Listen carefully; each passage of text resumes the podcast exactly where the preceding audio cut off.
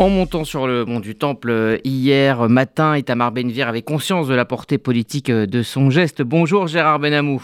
Bonjour Rudy, bonjour à tous. Vous êtes notre correspondant permanent en Israël. Donc cette question euh, du mont du Temple hein, demeure le point de tension politique à l'intérieur d'Israël, mais aussi pour la communauté internationale qui regarde également ce qui se passe parce qu'il y a en toile de fond la question de la position d'Israël sur Jérusalem. En effet, et d'ailleurs, un constat d'emblée. Depuis longtemps, certains ultranationalistes veulent voir reposer la question du fameux statu quo. Le député Zvika Fogel, par exemple, du parti d'extrême droite Otzmat Yehudit, de Ben Gvir, a déclaré que malgré un accord de coalition avec le Likoud de Netanyahou pour maintenir ce statu quo sur les lieux saints, y compris d'ailleurs le mont du Temple, la question sera soulevée par le parti Otzmat Yehudit nous allons demander une discussion au sein du gouvernement sur la modification du statu quo, a-t-il annoncé. Alors à l'extérieur d'Israël, hein, on a pu euh, évidemment, et comme on pouvait s'y attendre, constater une cascade de condamnation euh, de euh, ce geste d'Itamar Benvir. Oui, l'Union européenne a publié notamment des déclarations s'opposant à cette visite du nouveau ministre de la Sécurité nationale sur le mont du Temple ignorant volontairement le veto de Netanyahou et demandant à Benvir de s'abstenir, pour l'instant, ce que Benvir n'a pas respecté, le ministère jordanien des Affaires étrangères a dénoncé l'action de Benvir comme une provocation laissant présager une escalade le ministère des Affaires étrangères de l'autorité palestinienne a qualifié cette visite de provocation sans précédent.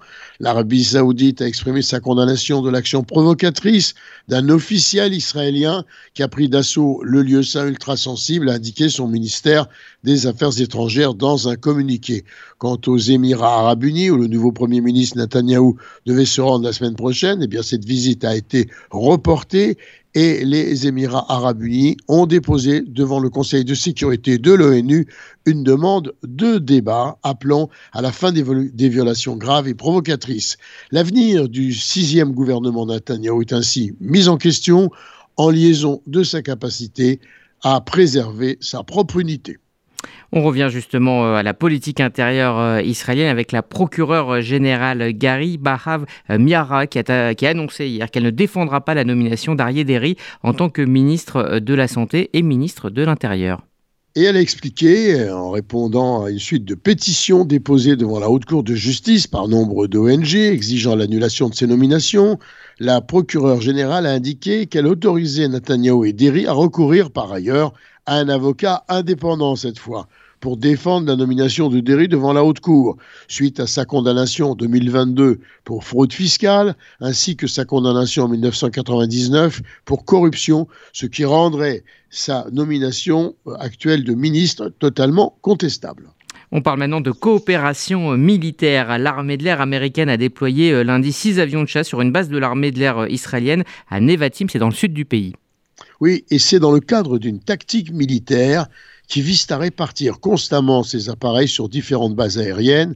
Les six F-15 américains effectueront pendant la durée du déploiement sur la base aérienne de Nevatim des exercices conjoints avec la flotte israélienne de chasseurs furtifs F-35 et un escadron d'avions Gulfstream G-550 de collecte de renseignements, conformément à la doctrine appelée Agile Combat Employment, qui exige que les avions soient dispersés dans des positions opérationnelles avancées dans les pays alliés, dans le monde, en place des principales bases américaines traditionnelles à l'étranger. Et puis on le disait dans le journal, le ministre russe des Affaires étrangères Sergei Lavrov a donc appelé son homologue israélien Eli Cohen pour, euh, je cite, discuter de questions bilatérales et régionales. Oui, on laisse entendre que cet entretien s'est bien passé, qu'il y aurait eu une certaine satisfaction des deux côtés. Cohen, en tout cas, a évoqué la communauté juive en Russie et l'importance des juifs russophones en Israël concernant les liens entre les deux pays. Un diplomate israélien a avancé que le secrétaire d'État américain Anthony Blinken aurait demandé à Eli Cohen de transmettre des messages à Lavrov. On reparle euh, du euh, Covid énormément, euh, surtout avec ce qui se passe en Chine. Eh des chercheurs de l'université Tel Aviv se servent de montres intelligentes pour mesurer la sécurité et l'efficacité du vaccin. Pendant deux ans, les données physiologiques de près de 5000 Israéliens équipés de montres intelligentes, dont 2038 avaient reçu la dose de rappel du vaccin contre le coronavirus, se sont prêtées à une recherche de fiabilité Conclusion, le rappel du vaccin anti-Covid est sûr et les données ne témoignent pas d'effets secondaires anormaux. Gérard Benamou en direct de Tel Aviv pour.